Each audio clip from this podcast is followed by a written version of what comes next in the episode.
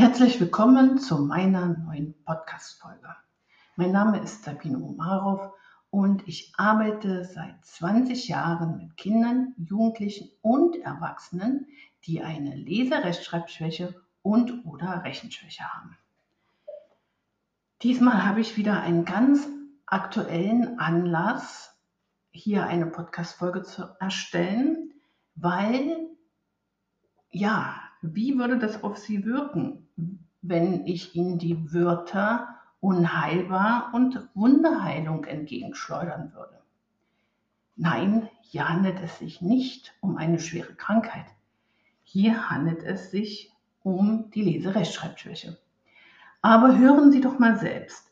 Ich lese Ihnen jetzt einen Brief vor, der mich gestern erreicht hat. Und zwar von der Mutter eines meiner Schüler. Ich lese Ihnen den Brief jetzt vor, damit Sie sich ein Bild davon machen können, worüber ich hier spreche. Liebe Frau Omarov, ich bin Ende 2018, Anfang 2019 auf Sie zugekommen. Der Kinderpsychiater in, die Stadt sage ich jetzt nicht, hat mir damals gesagt, dass mein Sohn unheilbar ist, da er bei der LRS-Testung Platz 100 von 100 belegt hatte. Er war zu diesem Zeitpunkt elf Jahre alt, in der fünften Klasse und konnte seinen Namen noch nicht richtig schreiben. Die Realschule sagte damals, dass er für den Förderunterricht zu schlecht wäre und überfordert und somit nicht teilnehmen dürfte. Der Kinderpsychiater hat gesagt, eine Therapie ist aussichtslos, da unheilbar. Jetzt macht mein Sohn seit gut vier Jahren bei Ihnen Therapie. Und bis auf einige Ausnahmen schreibt er fehlerfrei. Da ich gestern mit meinem vierten Kind zur Testung war, habe ich mir seine Akten herausholen lassen, um ihn über seine Heilung zu informieren, also den Kinderpsychiater. Der Kinderpsychiater sagte, wahrscheinlich hat Ihr Sohn nie LRS gehabt aber er selbst hat ihn getestet. Danach schaute er sich seine Akte noch einmal genauer an und sagte, oh, der war ziemlich schlecht. Aber manchmal hört man von Wunderheilungen. Ich war sprachlos, klärte ihn auf. Sein letzter Satz war jedenfalls, aber vielleicht hat damit auch diese Frau Omarov was zu tun. Ja, von unheilbar bis Wunderheilung habe ich Ihnen gerade vorgelesen. Und hier sprechen wir nicht von einer schweren Krankheit. Hier sprechen wir von einer Leserechtschreibschwäche. Also, ich bin so geschockt gewesen, aber auch berührt. Also ich hätte alles. Ich hätte weinen können, ich hätte lachen können, weil dieser Brief, also und das ist ein Psychiater.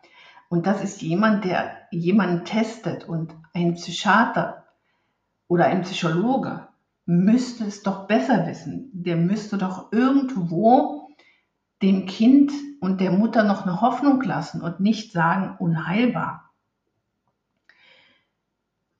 Und ähnlich habe ich es ja schon mit einer Erwachsenen erlebt. Bei ihr war das ja die Rechenschwäche. Ihr hat man ja auch gesagt, ja, man hat jetzt zwar nicht gesagt unheilbar, aber sie hatte das Gefühl, dass man ihr durch die Blume gesagt hat, für Mathe ist sie viel zu schlecht, viel zu dumm und sie soll ihre Pläne aufgeben. Sie hat ihre Pläne nicht aufgegeben. Und was ist hier passiert? Diese Mutter hat nicht aufgegeben. Sie hat nicht auf den Psychiater gehört und nicht auf die Schule, sondern hat gesucht, wer könnte meinem Sohn helfen.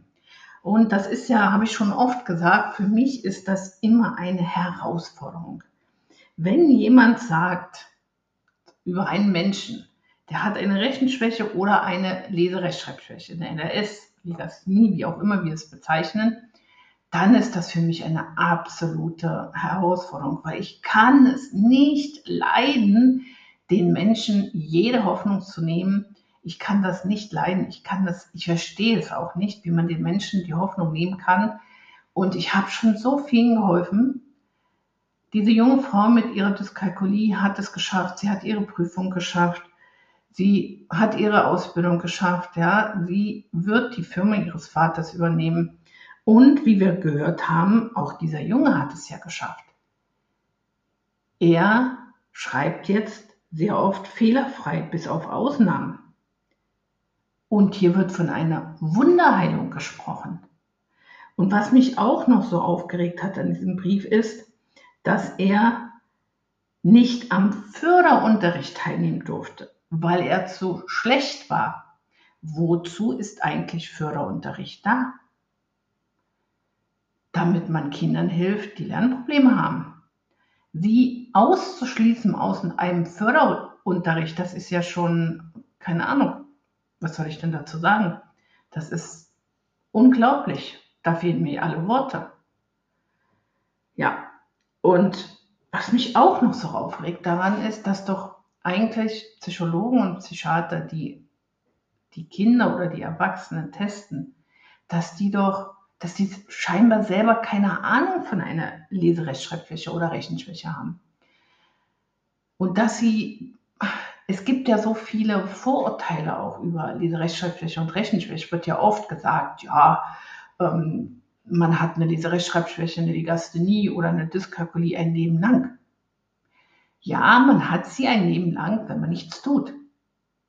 Aber alle, die zu mir gekommen sind, haben es geschafft. Sie konnten sich wesentlich verbessern, oder sogar ihre Leserechtschreibschwäche oder Rechenschwäche überwinden.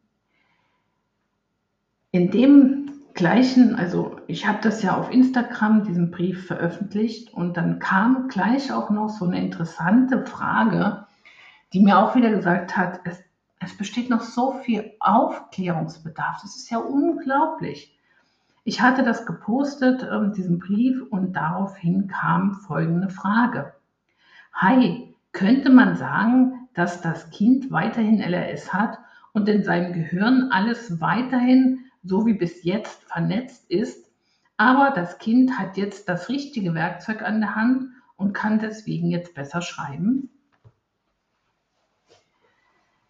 Nein, warum will man denn unbedingt darauf beharren, dass ein Kind, das einmal eine LRS hatte, immer eine LRS hat? Es gibt so viele verschiedene Gründe, Ursachen, warum jemand eine LRS oder eine Dyskalkulie hat. Das bedeutet aber nicht, dass das für immer so bleiben muss. Ich habe schon so vielen geholfen. Deswegen oh, habe ich natürlich auch gleich darauf geantwortet, auf diese Frage, auch öffentlich bei Instagram. Natürlich mache ich das immer anonym. Ich, es ist ja klar, dass ich so etwas immer anonym beantworte, damit hier niemand jetzt äh, irgendwie sich frustriert fühlt oder so. Und das ist ja so wichtig. Das sind ja Fragen, die vielen im Kopf herumspuken. Erstens, das Kind, also die LRS und die Dyskalkulie hat ja bei jedem eine andere Ursache. Es gibt so viele verschiedene Gründe, warum es äh, eine LRS gibt oder eine Dyskalkulie. Sehr oft liegt der Grund in der Schule. Wir wissen alle, dass ähm, die Schulen heute mit vielen Dingen überfordert sind, dass es individuellen Unterricht nicht geben kann, dass es so viele verschiedene Kinder gibt, die verschiedene Methoden brauchen. Die einen sind langsamer, die anderen sind schneller. Manche sind lange krank, andere haben Entwicklungsverzögerungen, die bräuchten eigentlich noch ein, zwei Jahre länger in der Grundschule. Also Manchmal sind auch Kinder lange krank, fehlen viel, sodass auch die sehr viel einfach verpassen. Und wenn man die Grundlagen verpasst hat oder ganz viel verpasst hat, dann kann man eben auch nicht Mathe oder auch nicht gut schreiben und lesen. Und gerade jetzt nach Corona wissen wir ja auch, dass es so viele Lücken gibt und da kann man doch nicht, gut, das war jetzt schon vor vier Jahren, aber ich erlebe das ja auch heute immer wieder, man kann doch nicht einfach sagen, das ist aussichtslos. Das ist unheilbar. Für mich gibt es in Bezug auf LRS und Dyskalkulie keine Kinder, die nicht, also die unheilbar sind. Also, also es gibt keine Unheilbarkeit in diesem Bereich. Das kann doch nicht sein. Natürlich rede ich hier von Kindern, die in die Schule eingeschult worden sind und ganz normale Voraussetzungen fürs Lernen haben. Die können es alle lernen. Ja? Und eine Wunderheilung hat es hier ja auch nicht gegeben. Wunderheilung gibt es genauso nicht, wie es keine Unheilbarkeit in Beziehung auf das Lesen, Schreiben und Rechnen gibt. Ja, die Wunderheilung bestand aus harter Arbeit. Wir haben mit dem Jungen, also ich habe einen ganzen dicken Ordner voller Arbeitsblätter.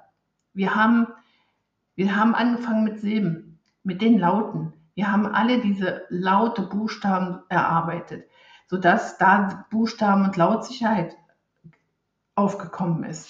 Wir haben jede Rechtschreibregel einzeln eingeführt.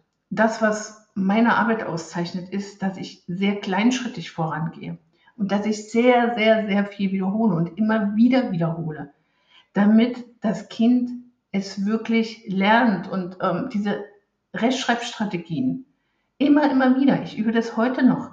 Ja, und wir sind jetzt schon sehr, sehr weit vorangeschritten. Er ist immer noch bei mir. Wir üben jetzt die S-Laute und die Kommasetzung und diese Wörter das und das. Und ich mache in dieser, in meiner Arbeit immer wieder Mut. Und ich glaube an meine Schüler. Und ich sage ihnen das. Ich glaube an dich. Ich weiß, dass du das auch lernen kannst. Wir haben eine sehr gute Beziehung obwohl dieser Schüler ein Online-Schüler ist. Seit vier Jahren arbeite ich mit ihm online und er hat super gute Fortschritte. Sie haben es ja gehört, was die Mutter da geschrieben hat. Aber eine Wunderheilung kann ich hier nicht bestätigen. Es ist harte Arbeit. Jede Woche, einmal in der Woche, eine Stunde lang konzentriertes Arbeiten. Von daher kann ich weder sagen, dass dieser Junge unheilbar war, war er nie, man hat nur nicht gesehen und geschaut, warum er diese Probleme hat, woher das gekommen ist. Ja? Und eine Wunderheilung gibt es hier auch nicht. Das ist harte Arbeit. Und dieser Junge arbeitet immer noch sehr, sehr konzentriert mit mir mit. Wir lachen auch viel.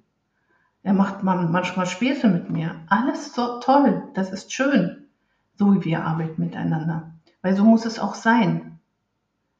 Wir müssen auch Spaß dabei haben. Wir spielen auch, aber wir arbeiten eben doch konzentriert.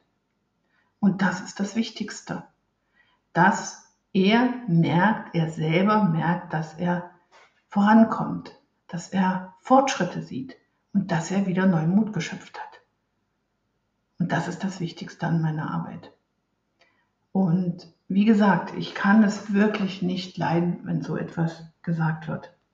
Und dann kam gleich noch, noch eine Anfrage. Das ist ja immer schön, wenn ich anfange, etwas zu posten, dann kommen diese Reaktionen. Und dann war gleich noch eine, ja, von einer Lehrerin, ja, ähm, das habe ich auch schon so oft gehört. Naja, das Kind ruht sich, viele ruhen sich ja inzwischen auf der ähm, LRS-Diagnose aus. Und das stimmt ja auch nicht. Das sind genau die Kinder, denen man gesagt hat, ja, das hast du ja dein Leben lang da kann man eh nichts machen, LRS hast du dein Leben lang oder du wirst nie rechnen können, du wirst nie richtig äh, gut schreiben und lesen können. Das sind diese Kinder. Natürlich geben die sich auf und dann scheint es so, als würden sie sich darauf ausruhen. Nein, die ruhen sich nicht darauf aus. Jedes Kind will lesen, schreiben und rechnen lernen, weil es ist nicht schön, es nicht zu können. Weil jeder weiß, dass diese Kinder das nicht können. Und es gibt immer auch in der Schule Kinder, die sagen, du kannst noch nicht. Ja, oder viele Lehrer, die kritisieren, guck mal, wie du schreibst, guck mal, wie du rechnest. Ne? Oder wie liest du denn wie ein Erstklässler? Das ist doch nicht schön für ein Kind oder für einen Jugendlichen. Und dann zieht er sich zurück in sein Schneckenhaus und sagt, naja, ich habe doch LRS. Hm? Ich kann da eh nicht richtig äh, schreiben und lesen. Oder ich kann eh nicht rechnen. Das ist kein Ausruhen, sondern das ist, das ist schlimm, weil dieses Kind und dieser Jugendliche, dieser Mensch, die haben sich aufgegeben. Die glauben jetzt wirklich, dass sie unheilbar sind. Ja? Und das ist das Schlimme daran. Das ist eigentlich das Allerschlimmste daran, dass mit so einer Diagnose, wenn Menschen gesagt wird, du bist unheilbar, dass die sich aufgeben. Die geben sich auf Und dann kommen sie in lauter Schubladen hinein, ja, ähm, der will nur nicht, ähm, der, der ruht sich darauf aus und äh, der muss nur mehr üben und was auch immer. Diagnosen sind für mich hauptsächlich ähm, die Menschen in Schubfächer ein, reinstopfen. Und da kommst du auch nie wieder raus aus dieser Schublade. Es sei denn, du findest, du hast Eltern und du findest Menschen, die dich unterstützen und dir sagen, komm, wir schaffen das. Du schaffst das. Ich begleite dich und irgendwann schaffst du das alleine. Und das ist auch wichtig. Ich begleite meine Schüler sehr lange und irgendwann sage ich, okay, und jetzt schaffst du das alleine. Und dann schaffen die das auch. Also alle diese Dinge müssen wir berücksichtigen. Und deswegen mag ich diese ganzen Tests nicht. Ich mag diese Testerei nicht. Weil was ist ein Test? Was soll ein Test, wenn du am Ende doch nur gesagt bekommst, du kannst das nicht, du bist unheilbar, du wirst es nie lernen. Das ist so schlimm und wie viel, wie viele Menschen gehen uns verloren. Gehen uns verloren zum Beispiel auch für den Arbeitsmarkt. Auch mal, ne? so zu sehen. Ja, diese Menschen glauben nicht an sich, sie geben sich auf, sie, sie werden ihrer Möglichkeiten beraubt. Sie werden ihres Potenzials be beraubt. Ja, es ist einfach nur zum Weinen. Deswegen bin ich gegen diese Testerei. Nicht testen, sondern fördern und fordern. Das ist eigentlich, was in der Schule passieren muss. Wir dürfen die Kinder nicht testen und nicht aussortieren. Wir sollten schauen, wo sie stehen und ihnen die Möglichkeit geben, die sie haben und sie auf ihrem Weg begleiten. Wir sollten sie fördern oder auch fordern, wenn das notwendig ist. Das ist meine Meinung. Ihre Sabine Omarov.